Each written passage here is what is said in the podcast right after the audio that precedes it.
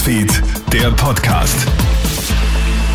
Schönen guten Morgen, Clemens Draxler hier mit dem Kronehit Nachrichten Podcast. Wird jetzt wieder kräftig ins Bundesheer investiert. Der Krieg in der Ukraine hat in vielen europäischen Ländern Aufrüstungsgedanken ausgelöst.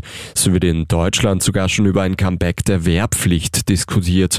Auch die heimische Regierung will offenbar in die Landesverteidigung investieren. Doch die To-Do-Liste ist laut Expertinnen und Experten erschreckend lang. Das Bundesheer sei in den letzten 20 Jahren quasi kaputt gespart worden.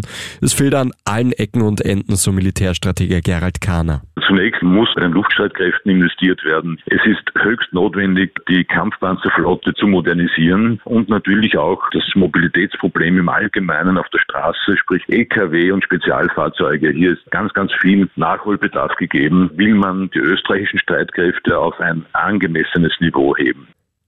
Russland hat über Nacht die erste Großstadt in der Ukraine eingenommen. Die russischen Besatzer sind gegen drei Uhr in der Hafenstadt Kherson im Süden des Landes einmarschiert. Die Regionalverwaltung warnt davor, dass diese gefährlich wären. Auch die Hauptstadt Kiew ist über Nacht wieder heftig attackiert worden.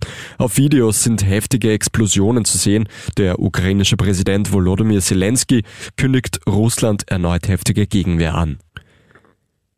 Ein Franzose ist unglaubliche 5000 Kilometer weit gefahren, um seine ukrainische Freundin abzuholen. Die Frau ist mit ihren beiden Kindern aus der Ukraine geflohen und musste zahlreiche Kilometer zu Fuß gehen.